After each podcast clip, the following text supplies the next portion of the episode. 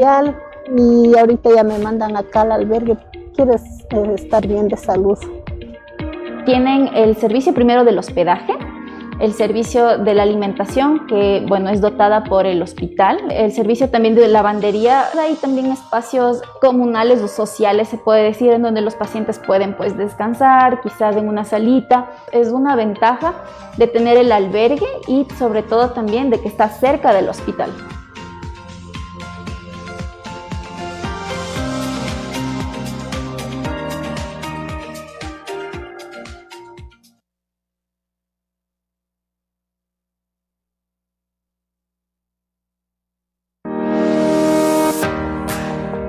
Usted está escuchando Conexión Vital, la primera radio hospitalaria del país. Conexión Vital. Hola, Juan Carlos. Tiempo de gripe, tiempo de vacunarse. Acude al centro de salud más cercano.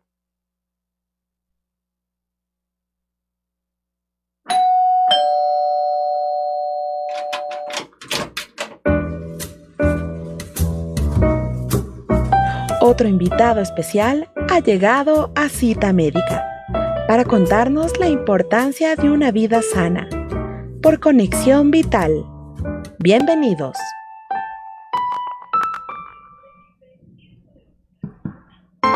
Estás escuchando Cita Médica.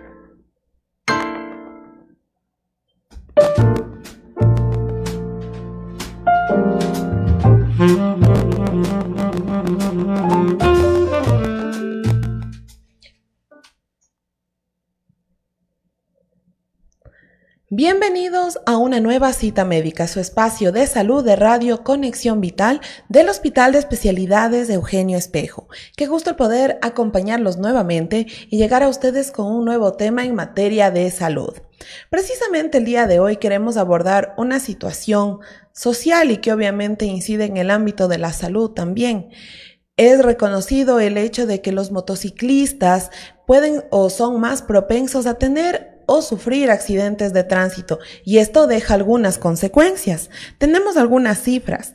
De hecho, trágicamente las estadísticas nos muestran que al menos una cuarta parte de los fallecidos en accidentes de tránsito usaban motos. Esto para diciembre del año 2018. En un reporte de accidentes de tránsito del 2020, la Agencia Nacional de Tránsito estableció que 40 motociclistas mueren al mes en el Ecuador y que 311 quedan lesionados gravemente a causa de alrededor de 300 accidentes mensuales con motocicletas involucradas. Realmente las cifras son alarmantes y van en crecimiento. Y como ya lo habíamos dicho, si bien puede suscitarse la muerte de estas personas, también se pueden ocasionar algunas lesiones graves, accidentes y obviamente unas consecuencias trágicas. Precisamente por ello, el día de hoy vamos a abordar este tema sobre las consecuencias de los accidentes de motocicletas y para ello contamos con la participación del doctor Eduardo Basantes.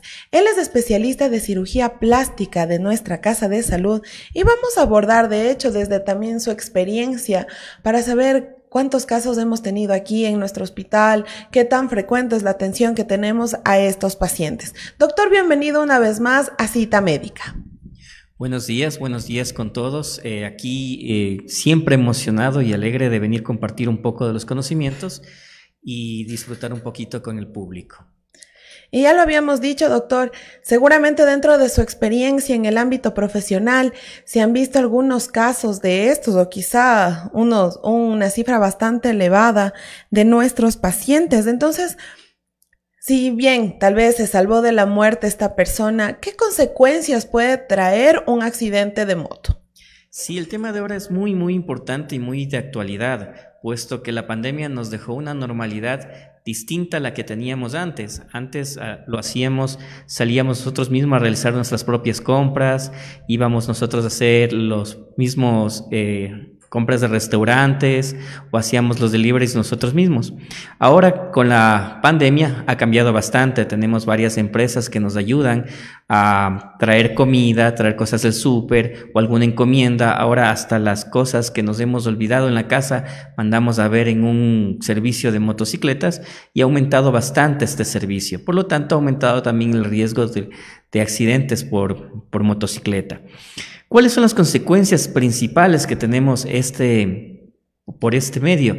Generalmente lo más grave es la muerte, pero también tenemos antecedentes de accidentes de tránsito en donde pueden tener fracturas, eh, amputaciones de miembros pueden ser superiores e inferiores, pueden tener traumas faciales, en donde tenemos diferentes fracturas a nivel de la cara, que es una parte que en nuestra especialidad también se encarga que podemos ver. En la parte de los miembros superiores e inferiores tenemos lo que es la pérdida de sustancia, a veces con la fricción en el cemento, cuando se produce el accidente, se pierde parte del músculo, parte de la piel, en donde luego hay que reconstruir. A veces se quedan los huesitos expuestos y tenemos que reconstruir y cubrir este huesito para que pueda tener una adecuada movilidad y una adecuada, y una adecuada desarrollo post accidente de tránsito. A veces las consecuencias, como te dije, pueden ser mortales, otras pueden ser discapacitantes, en donde nos podemos quedar ya con alguna falta de movilidad, ya sea temporal, parcial o definitiva, o también podemos tener consecuencias a nivel cerebral, en donde tenemos eh, ya una posibilidad de muerte cerebral, una gran discapacidad o una paraplegia o, alguna una plegia de alguna parte del cuerpo. Si bien las consecuencias pueden ser diversas, por así decirlo, dentro del ámbito de su especialidad, doctor, ¿qué es lo más frecuente que se ha presentado y quizá con qué frecuencia se da la presentación de este tipo de casos? Bueno, en el caso de cirugía plástica lo que más se da son las quemaduras por abrasión. Es personas que generalmente no usan protección, usan unos zapatos sin medias, sin pantalón, tal vez sin pantaloneta, y el rato que cae la moto va raspando toda esta parte y se produce esta quemadura por abrasión, en donde la emergencia es enseguida, es un dolor intenso, que se pierde toda la piel, es como cuando nos caemos de la bicicleta, solamente es un raspón, en este caso puede ser todo el miembro inferior si no es tan grave. Si ya es un poquito más grave, ya puede haber la fractura de este, de la fractura del huesito o hasta la amputación del mismo. Al llegar a la emergencia, lo principal es tratar de ver los daños que ha producido este accidente. Ya puede ser un daño arterial, un daño venoso en donde puede producir un sangrado y un shock de la persona que puede causarle la muerte, o una amputación o una quemadura en donde hay que hacerle limpiezas quirúrgicas prontas para limpiar esta circunstancia y que no haya infección, puesto que hay tierra, césped, diferentes circunstancias que pueden afectar durante el accidente de tránsito que puede causar una infección. Son una de las principales a nivel de miembros superiores e inferiores. Otra de las cosas que también estoy viendo que ha disminuido bastante es el uso del casco. Es algo que legalmente se debe usar para andar en motocicleta, sin embargo hemos visto que en los valles de Sangolquí, en los valles de Tumbaco, están usando bastante las motos como es algo en teoría distancias pequeñas, están usando ya sin casco. Entonces eso es importantísimo, puesto que los traumas craneoencefálicos pueden ser mortales, discapacitantes y tener fracturas que pueden tener una malformación adquirida en la carita que luego va a ser difícil de poder compensar. Entonces eso es importantísimo, las personas que manejan en moto, tratar de que entiendan que a veces uno dice, no, es una corta distancia, solo es un minuto, solo son dos, no es importantísimo. El rato del, del accidente, en un segundo se pueden cambiar varias cosas. Y sobre todo tener en cuenta cuando van acompañados. A veces hemos visto nosotros cuando vamos manejando a familias enteras en una moto, en donde solamente el papá y la mamá tienen casco, solo el papá tiene casco, solo la mamá. Los pequeños a veces no lo tienen y son los más propensos a que si sufren una caída, aunque sea pequeña, tengan un trauma grave y que puede ser incapacitante hasta mortal. Ahora, doctor, tenemos una consulta. ¿Qué sucede en los minutos posteriores a un accidente de tránsito? Probablemente se pueda determinar em, algún sangrado. Obviamente no hay la atención médica inmediata, por así decirlo. Si visibilizamos nosotros que tiene algún sangrado o que la piel, no sé, está un poco retirada, ¿qué deberíamos hacer nosotros? Tratar de no, no limpiar, buscar la atención médica lo más pronto posible, pero ¿y en esos minutos debemos actuar de algún modo? Sí, bueno, hay que actuar de las dos partes, tanto de la persona que sufre el accidente y tanto de la persona que puede ayudarle a la persona que sufrió el accidente. Lo principal en el contorno es no movilizarse, puesto que a pesar de que tengan casco y a veces protecciones, puede haber una fractura de columna a nivel cervical hasta lumbar, en donde si ahí existe la movilización de la persona, puede terminar de fracturar esto y tener un desenlace fatal o, o incapacitante. Entonces lo principal es no moverle a la persona que sufre el accidente y tratar de, que se ponga recto lo mejor posible. Lo segundo sí son los sangrados ver en dónde está sangrando. Si hay un sangrando activo, tratar de hacer compresión en el caso de que en tórax, abdomen, y en el caso de miembros inferiores o superiores, podemos hacer lo que es un torniquete para evitar el sangrado. Es lo principal que podemos hacer y llamar al 911 para tener rápido una atención emergente urgente para que nosotros no nos compliquemos con el paciente que sufrió el accidente o en sí la persona que está accidentada, tratar eso, de no movilizarse, tratar de ver la manera de cómo evitar un sangrado activo y, es, y llamar al 911, que sería lo principal durante un accidente, que es lo que podemos socorrer. Doctor, tenemos otra consulta al respecto de las quemaduras. Eh, si se trata quizá de una quemadura que no ha sido muy comprometedora, pero quizá la piel no se vuelve a regenerar de la forma óptima, o sea, no queda como antes, obviamente, el paciente. Em, ¿Qué recomendación se puede brindar? Es lo que nos consultan. Al parecer se trata de un paciente que tuvo un accidente, su quemadura fue leve, se realizó la limpieza y obviamente la piel se empezó a, restituir nuevamente de, de, forma natural, por así decirlo, pero su piel no quedó como antes. ¿Hay alguna forma de poder ayudar a que la piel se regenere nuevamente de la forma adecuada o no? Bueno, es es difícil saber sin determinar cómo está en sí la quemadura, puesto que tenemos diferentes etapas de cicatrización y etapas donde se entorpece la cicatrización en donde podemos mejorar o no. Generalmente en, las quemaduras en moto podemos tener dos, se me olvidaba una, que es la quemadura con el escape de la moto. A veces no utilizan un pantalón o tocan el escape de la moto, generalmente esto pasa en niños en donde se produce esta quemadura y generalmente mm, la mayoría no acude a, un servicio de emergencias o alguna curación y como, como mencionas, eh, se deja curar o se hace curaciones en casa hasta que cicatrice. Es bueno la cicatrización desde el, desde el primer momento que produce la quemadura, realizar una adecuada curación y realizar una adecuada curación con elementos que nos ayuden a una cicatrización que no nos dejen este tipo de señales. Cuando no la tenemos, no tenemos una buena atención médica o la dejamos cerrar por segunda intención, generalmente sí quedan dos cosas. La primera, una capa de, totalmente con coloración distinta a la piel o una coloración en o una cicatriz en placa o hasta puede producirse un queloide.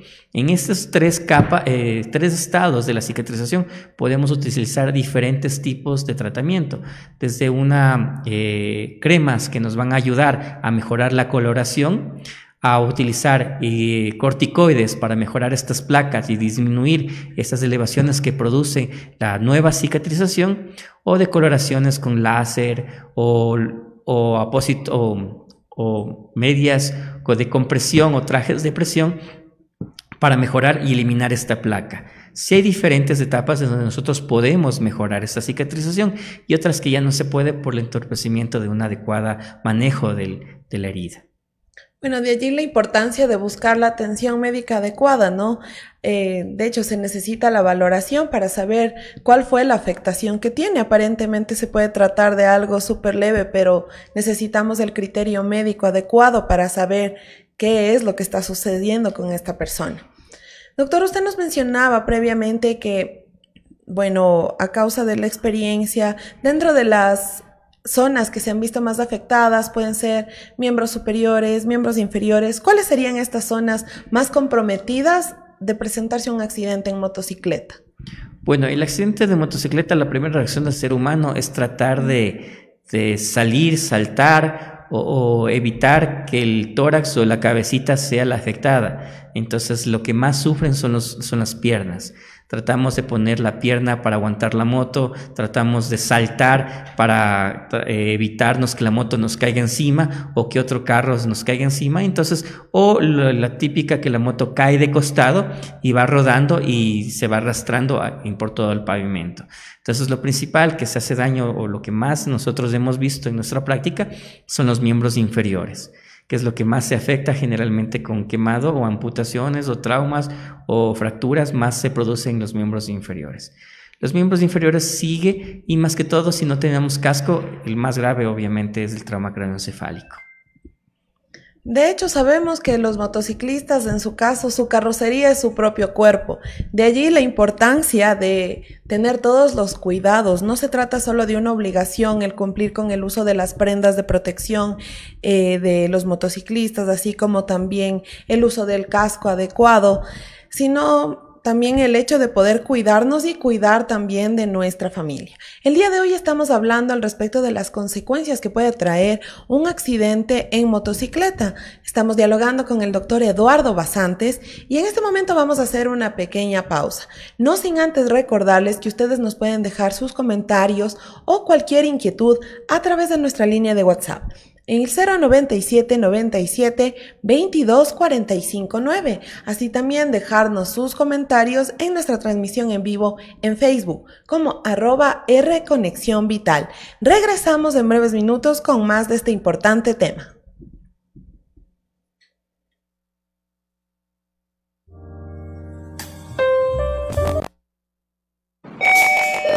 Especial de médicos y me siento orgulloso de pertenecer a esta institución.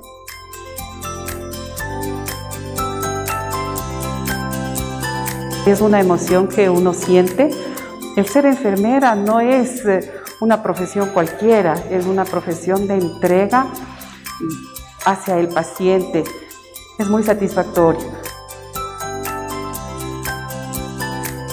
Esta institución me ha dado todo lo que soy ahora, ¿no? Tanto en, este trabajo como en, mi hogar, en lo personal. Y yo me siento muy, muy, muy satisfecho de estar en esta institución.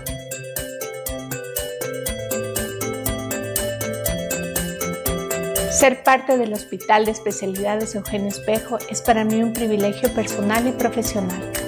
En este aniversario permítanme felicitar a todos ustedes quienes conforman esta gran familia. Gracias a su esfuerzo diario podemos brindar una atención integral y dar bienestar a nuestros pacientes. Que estos sentimientos de orgullo y amor para nuestro hospital perduren y sigan haciendo historia, como un sello de distinción en el ámbito médico, docente y de investigación que nos caracteriza. Recuerden que somos más que un hospital.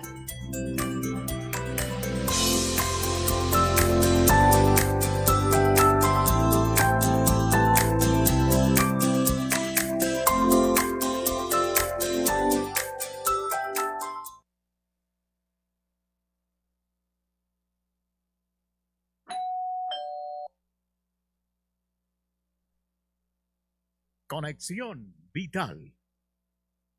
Desde la Organización Panamericana de la Salud, compartimos estos consejos que lo protegerán a usted y a su familia de COVID-19. Ante el estrés y la ansiedad creadas por la COVID-19, ¿qué puede hacer? Hable con familiares y amigos de confianza. Si es posible, coma sano, haga ejercicio y duerma lo suficiente. El tabaco, alcohol o el consumo de drogas no lo ayudarán a reducir el estrés. En su lugar, converse con un trabajador de salud o consejero de su comunidad. Limite el tiempo que usted y su familia ven y escuchan noticias perturbadoras. Intente poner en práctica las habilidades que en el pasado le ayudaron a manejar situaciones difíciles. Busque información actualizada y confiable. Esto le ayudará a tomar buenas decisiones frente a cualquier riesgo. Para más información, visite www.paho.org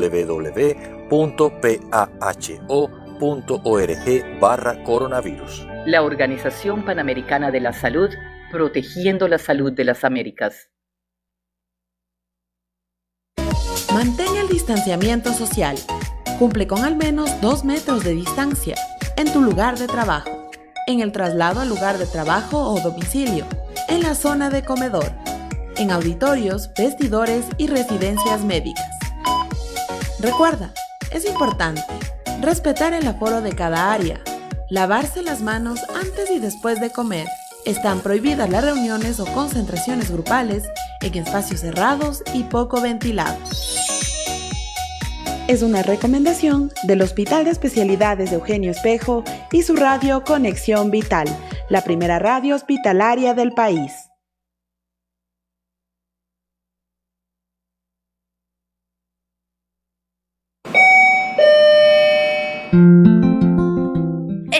De vuelta con más de cita médica por Conexión Vital.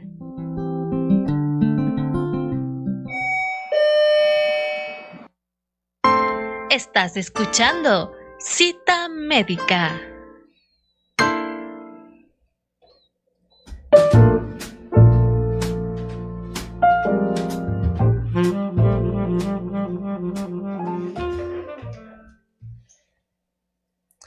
Gracias por continuar en nuestra sintonía. El día de hoy estamos hablando de los accidentes de motocicleta y las consecuencias que puede traer. Esto sobre todo para entender cuál es el abordaje o cuál es el trabajo que se realiza desde el área de cirugía plástica porque ya vemos que las consecuencias pueden ser algunas, desde la más grave que sería la muerte y por supuesto otro tipo de fracturas, lesiones, quemaduras, entre otros. Estamos hablando con el doctor Eduardo Basantes, cirujano plástico de nuestra casa de salud. Doctor, bueno, ya habíamos estado hablando de qué es lo más frecuente, qué zonas pueden resultar más afectadas y al respecto de eso teníamos una consulta a través de nuestras redes y nos preguntaban, en el caso de sufrir una pérdida de músculo a causa de un accidente de motocicleta, ¿cuál es el tratamiento a seguir?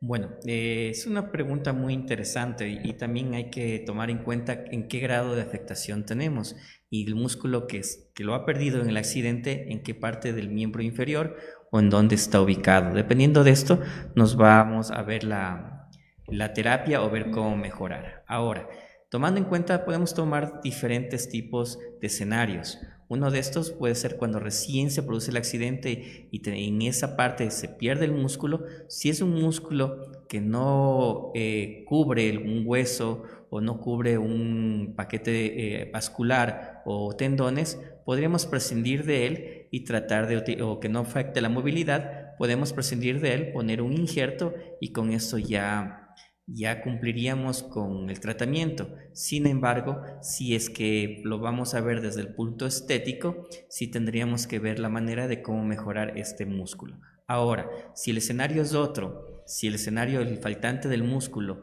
se produce en, digamos, en la parte anterior de la tibia, del huesito de la pierna o en alguna parte de apoyo, nosotros tenemos que ver la manera de cómo cubrir este defecto cutáneo que es la pérdida del músculo. En este caso nosotros tenemos que rotar otro músculo que tenemos eh, evitable en nuestro cuerpo, pueden ser unos óleos, pueden ser los gemelos, pueden ser otro tipo de músculos que podemos nosotros movilizarlo para cubrir este faltante eh, de músculo, para tapar los huesos o tapar alguna sustancia que necesita ser cubierta por el, por el músculo que nos hace falta. Eso desde el punto de vista estructural o eh, estructural o necesario para una deambulación o para cubrir un hueso que para que no termine dañándose y que no termine en una amputación. Entonces, eso es el otro escenario. El tercer escenario es cuando ya nos cubrieron en la piernita, en donde ya no tenemos una herida en sí, una parte cruenta, nos pusieron un injerto, pero vemos que en nuestra pierna existe un faltante o una deformidad o una simetría con respecto a la otra. Ahí ya es un poco más distinto, puesto que el músculo al no haber, al no tenerlo, al no, al, estar sin el músculo por el accidente, sí se crea una, una simetría, una falta de estética en los miembros inferiores. A veces los pacientes quieren mejorar estas circunstancias. Dependiendo de la ubicación, nosotros podríamos mejorar esa circunstancia y la calidad de la piel. Si tenemos una piel elástica, podemos poner un, en el nivel de las pantorrillas, que es generalmente el músculo en donde no es muy funcional, pero estéticamente no se ve adecuadamente, podemos poner una prótesis para mejorar la, visual, la, la, parte visual o la parte estética de la pierna para que no se vea una tanta asimetría de los mismos. Eso nos puede ayudar bastante. También podemos utilizar los colgajos que ya habíamos hablado para mejorar. También hay injertos grasos que no recomiendo mucho, pero se están utilizando mucho hoy en día para mm, hacemos una liposucción donde tenemos bastante grasita, generalmente a nivel abdominal, y hacemos la transferencia de grasa en la parte que nos hace falta el músculo.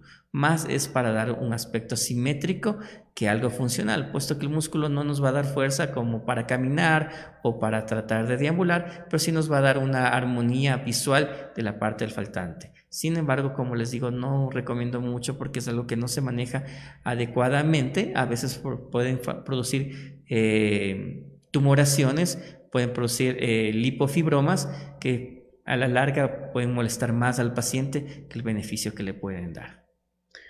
Doctor, en el caso de ser necesario un injerto y de tener que usar, quizá por así decirlo, la piel de otra parte del cuerpo, ¿cuál, cuál sería el procedimiento o de qué parte del cuerpo se, se, se saca para poder realizar este injerto?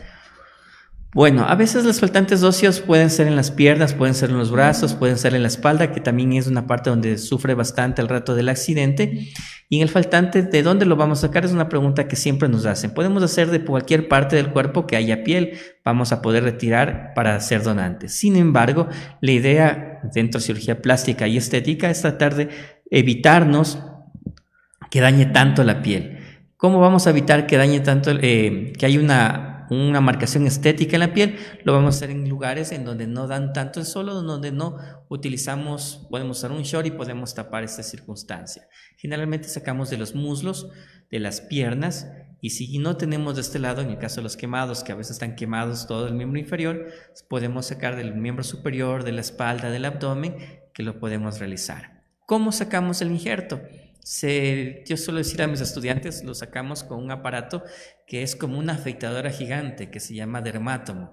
Este dermátomo nos ayuda a sacar la piel de un espesor necesario, que es el, que, el necesario para realizar la cobertura cutánea en esta parte que nos falta, siempre y cuando no sea expuesto ni tendón, ni huesos, ni un paquete vascular, en donde no ni nervios, en donde no va a pegar eh, nuestro injerto. Pues necesitamos, como el injerto es algo libre que está yendo de un lugar al otro, necesita nutrirse y la nutrición por imbibición necesita de un lecho que nos pueda dar estos nutrientes. Tanto el hueso como el cartílago y los vasos no nos van a dar esto. Entonces es importante eso para nuestra, nuestra cobertura con injertos. Bueno, y de acuerdo a todo lo que hemos venido conversando, realmente la cirugía plástica tiene un trabajo bastante arduo en el caso de presentarse este tipo de accidentes en los pacientes. ¿Cómo podríamos sintetizar la función que tiene eh, el trabajo de la cirugía plástica en estos casos? Es algo muy importante lo que me cuentas, puesto que yo a veces eh, socialmente conversando dicen, ah, eres cirujano plástico y la enfocación, el enfoque que tiene el cirujano plástico es solo lo estético. La parte reconstructiva es la más apasionante y el arte en donde nosotros vemos la reconstrucción de la persona cuando sufre un accidente, una tumoración o algo. Entonces es importante tomar en cuenta que la gente es que sepa que la cirugía plástica en su mayoría es reconstructiva. ¿Qué vamos a reconstruir nosotros? Es importante en el caso de los accidentes, vamos a reconstruir toda la parte en donde eh, se pierde piel, se pierde sustancia, o hay un defecto en donde se puede exponer el huesito, hay un defecto en donde hay una anormalidad, una deformidad, nosotros vamos a tratar de mejorarla o darle una, una manipulación de tejidos para mejorar su aspecto reconstructivo, para que sea lo más funcional y obviamente tratar de mejorar en la parte estética. Dentro de los hospitales públicos es algo muy importante, puesto que dentro de los de, la, de la familia de la salud nos damos cuenta que la cirugía plástica somos trabajamos con todas las especialidades, con vascular, con con neurocirugía, con medicina interna, con neumología, con cardiotoráxica, todas las partes del cuerpo en donde haya se puede producir una herida o reconstruir una parte una infección, siempre necesitamos hacer cobertura y ahí está la cirugía plástica. A veces tenemos infecciones en partes blandas, a veces sale una espinillita que no la controlamos bien, se hace una infección, se hace un absceso, podemos mejorarla con el trabajo de la cirugía plástica y a veces se dañan o se mueren los tejidos por esas circunstancias, hay que limpiar, evitar que se dañen más tejidos y luego realizar la cobertura. Entonces, por eso sí es importante saber cuáles son las actividades de la cirugía plástica dentro de un hospital para poder optimizar el trabajo de, la especialidad en el mismo. Es relevante conocer el arte reconstructiva que hay dentro de esta especialidad médica. Y doctor, nos envían otra inquietud. Nos preguntan, en el caso extremo, si un paciente no tiene piel, un familiar o conocido puede donar para realizar un injerto, ¿es posible que se suscite esta situación? Es una pregunta que siempre nos hacen y es un poco comprometedor, puesto que a veces nosotros tenemos pacientes quemados, grandes quemados de un 60, 80%, donde el familiar dice, yo doy todo por mi paciente y puedo donar la piel y todo, y podemos hacer ese tipo de circunstancias. Bueno, generalmente lo ideal es que el injerto sea de la misma persona, puesto que nosotros tenemos antígenos y estos antígenos eh, hacen que rechacemos la piel y, no haya una adecuada cobertura.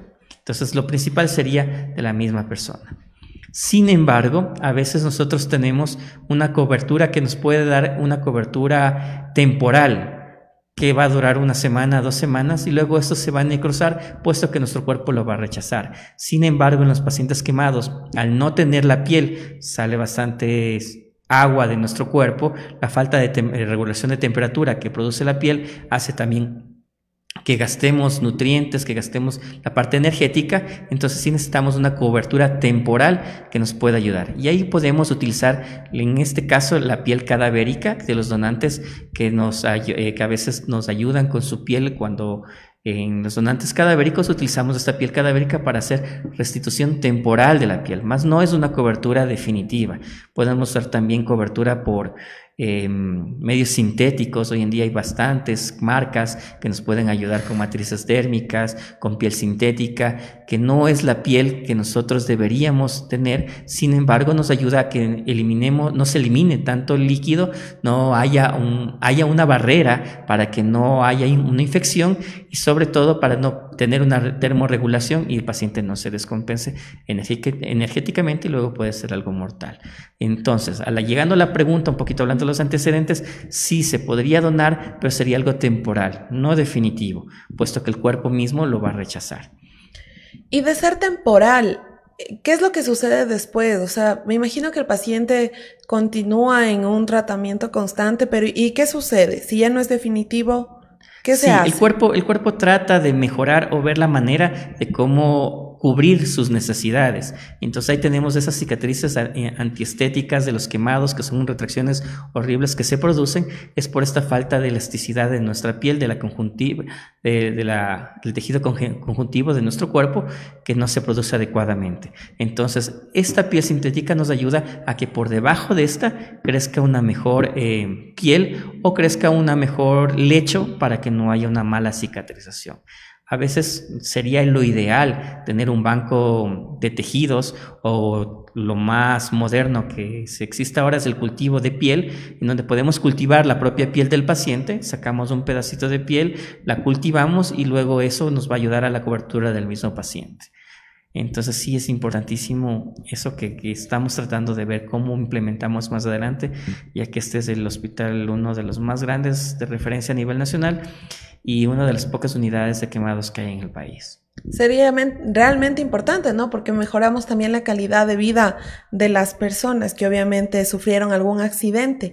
Y al respecto de eso, doctor, de hecho, si se pueden presentar fracturas eh, que quizás llegan a ser discapacitantes, ¿qué sucede también con no sé, quemaduras eh, o la, la misma pérdida de músculo u otro tipo de lesiones, ¿estas pueden llegar a desencadenar en una discapacidad? Sí, eso es importante saberlo. A veces nosotros tenemos diferentes tipos de, de traumas y nos dejan diferentes tipos de, de afectación. Digamos que nosotros tenemos una pérdida de un músculo en un accidente de moto, cubrimos, mejoramos y una dimulación puede haberla tal vez en un 90 o un 80%, pero puede haberla. ¿Cuándo, ¿Qué pasa cuando no hay este, esta suerte y la afectación es mucho mayor? Perdemos un músculo que nos va a ayudar a, evitar que se haya una buena deambulación, en donde vamos a necesitar una muleta para poder compensar.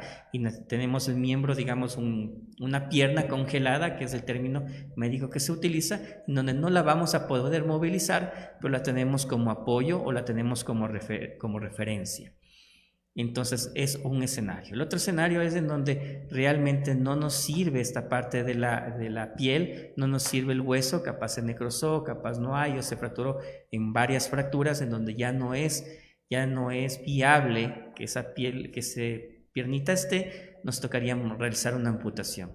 Hoy en día hay diferentes y magníficas prótesis en donde, como podemos ver hasta igualmente en la calle, gente que tiene dos prótesis de las piernas, que hace malabares, camina, tenemos deportistas de alto rendimiento con prótesis en una o dos piernas, entonces ahora sí hay bastantes eh, alternativas para mejorar una movilización en el caso de una amputación. Y el digamos, uno de los escenarios más cruentos o más terribles que podemos tener es ya sea en la amputación de las dos piernas o en la afectación muscular o nerviosa de las dos piernas, en donde nos, nos llevaría a una silla de ruedas. Ese es otro de los escenarios más grandes, o un trauma de columna, en donde el trauma de columna evita la conexión hacia los miembros inferiores y nos puede dejar también en una silla de ruedas. Por eso es importantísimo cuidarse a nivel de estos accidentes de moto, tratar de pensar de que no es que nunca nos puede pasar, nosotros salimos de la casa pidiendo que volvamos de la misma manera, a veces es, un error nuestro, a veces es una piedra en el camino, a veces la, es un conductor que no maniobró adecuadamente y nos golpeó. Entonces son diferentes escenarios que uno tiene que tomar en cuenta, más que todo en los viaductos tipo Simón Bolívar, Mariscal Sucre, Ruta Viva, y donde a veces pensamos que que se siente bonito, la moto, el aire, la velocidad, pero puede en un segundo cambiar todo. Sin embargo, y si es que lo hacemos, porque ya somos medios necios, utilizar sí las, el casco y materiales de protección. Bueno, y quizá como lo habíamos dicho desde el inicio, puede tratarse de una necesidad de trabajo, porque de hecho tenemos bastantes personas motociclistas que obviamente realizan este trabajo de, de entrega a domicilio de alimentos u otras cosas. Entonces, bueno, es una necesidad, salen todos los días por ello. Sin embargo, no están exentos de un posible accidente, no necesariamente provocado por ellos mismos, sino por otros conductores u otros factores. Doctor, entonces, bueno, ya para ir cerrando este importante tema, ¿Cómo prevenir? Habíamos dicho que en este caso la persona, el motociclista, es su propia carrocería. ¿Qué recomendaciones nosotros podríamos brindarle? La prevención, lo principal es acatar las normas de tránsito tener un, no exceder límites de velocidad, no exceder los pasajeros que hoy en día están permitidos. Y lo principal, como tú bien dices, el cuerpo es la carrocería de la moto, entonces protegerla como tal, unas adecuadas botas largas hasta la rodilla para evitarnos los traumas, quemaduras, abrasiones a nivel de miembros inferiores, protegerlos para evitar luego una afectación en la deambulación Igualmente, eh, utilizar alguna protección a nivel del tórax, puede ser una chompa, un peto o algo como usted, como bien dices, y es, es, es el trabajo de uno y tocaría invertir en eso, puesto que si les llega a pasar algo, es una familia entera que está afectada. No solamente se quedan con la discapacidad o con la hospitalización o con la pérdida definitiva de la cabeza de familia o de quien les provee, sino que se quedan también eh, con esta falta de, del, material de trabajo. Entonces es importante usar el casco, es importantísimo, así sea un kilómetro, dos kilómetros, yo sé que se demora en ponerse el casco, que puede molestar o afectar la visualidad,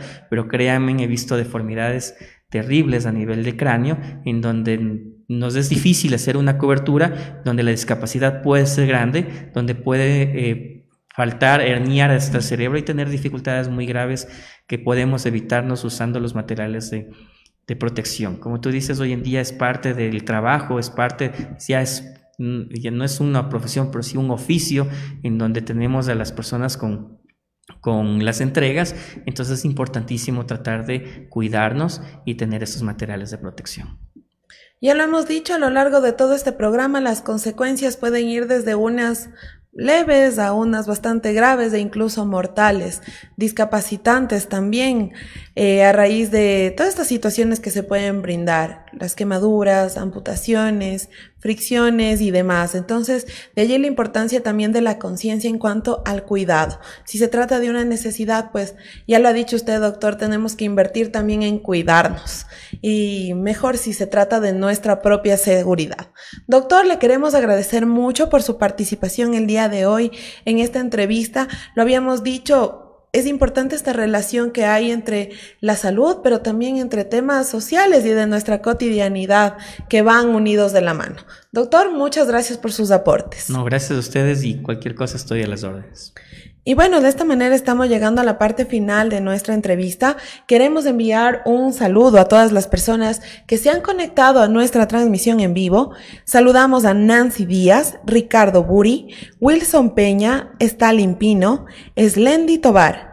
También estuvo con nosotros Carolina Hidalgo, Mercia Ayala, Paul Gabo, Fidelina Abril, Ani Lucía, Pamela Ortega, Hernán Chimarro y también un saludo especial a las personas que han interactuado con nosotros vía WhatsApp enviándonos sus inquietudes para poder resolverlas aquí en compañía del doctor. Muchas gracias al doctor Eduardo Basantes por sus aportes realizados el día de hoy en esta cita médica.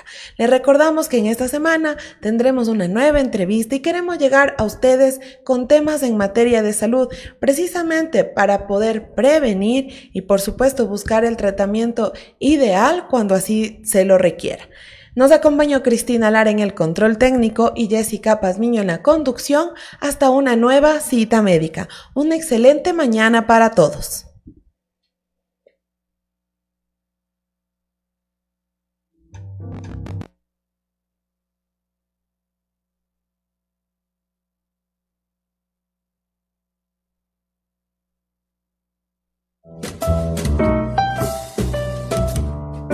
Hemos llegado a la parte final de Cita Médica con otro invitado especial. Te esperamos de lunes a viernes a las 10 de la mañana por Conexión Vital